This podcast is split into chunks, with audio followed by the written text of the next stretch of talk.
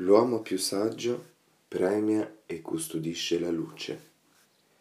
Frammento di bagnato e lavato di Li Po. La pioggia di coriandoli nel sangue. Nell'epoca del monastero Shaolin del 495 d.C., la pratica dell'arte marziale e dell'arte meditativa combinata, meglio conosciuta come Qigong, era insegnata solo tra i reali di ogni dinastia. I benefici del Qigong erano così preziosi per la mente, il corpo e lo spirito che gli imperatori e le persone del loro lignaggio erano le uniche che meritavano quei tesori. Allo stesso modo non era poco il denaro che si pagava per accedere a questa formazione.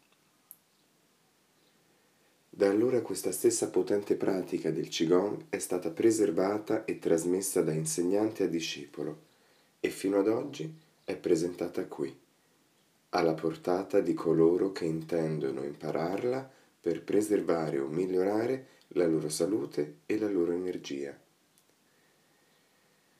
La medicina cinese ha usato il Qigong o Qigong come base della sua filosofia preventiva concentrandola sul rafforzamento del sistema immunitario, sul trattamento dei problemi cardiaci, sulle difficoltà respiratorie, sugli squilibri del pH, sulle complicazioni digestive e persino sui trattamenti per il cancro, il morbo di Parkinson, l'Alzheimer, le fratture della colonna vertebrale e le condizioni emotive come depressione, ansia e stress.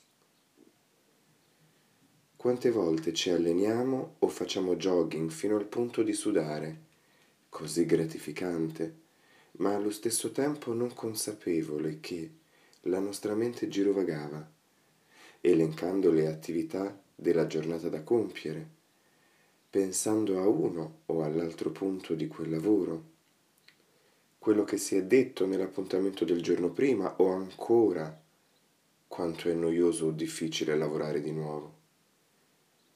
Anche se il corpo ha fatto il duro lavoro, la mente è stata semplicemente altrove.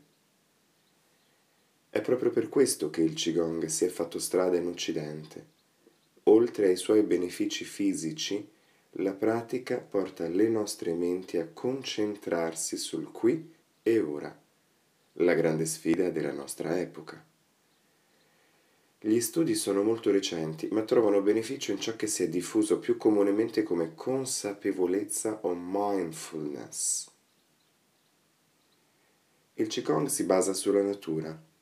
Dagli animali prende i loro gesti, posture e suoni, dagli elementi i loro colori, temperature e significati, e gli organi associati a ciascuno di questi elementi. Dopotutto proveniamo da loro. È tanto esuberante come la natura, così a sua volta sono le forme del Qigong, al punto che le sue tecniche non sono necessariamente associate a una forma, ma anche a concetti. Per esempio nel Qigong della risata si fondono tre menti, la mente stessa, il cuore e l'addome o dantian.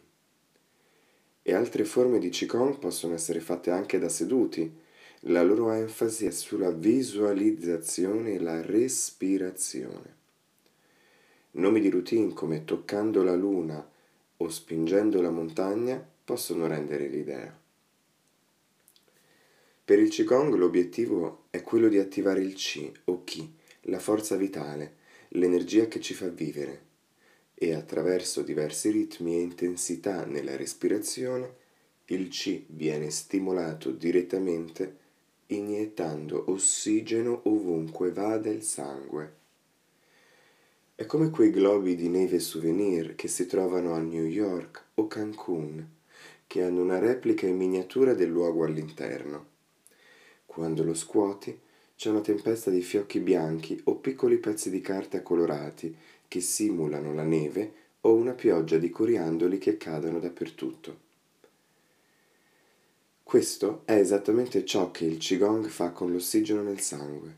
Non ti scuote o richiede movimenti estremi o di forza, sottilmente e profondamente altera il flusso sanguigno portando ossigeno alle arterie più remote, che anche se non possiamo vederle, possono essere un po' dilatate e incapaci di fare il loro lavoro molto bene, a giudicare dalle vene varicose che si mostrano.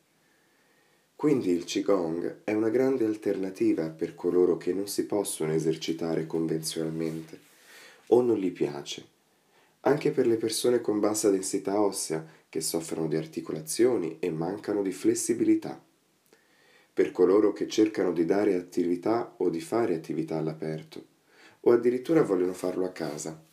Ed è sicuramente una pratica non solo per gli anziani il lavoro costante del C produrrà un corpo, una mente e uno spirito più concentrati ed equilibrati, rafforzerà il sistema immunitario, essendo meno sensibili allo stress della vita e sentendo un benessere generale che porterà al recupero della propria salute.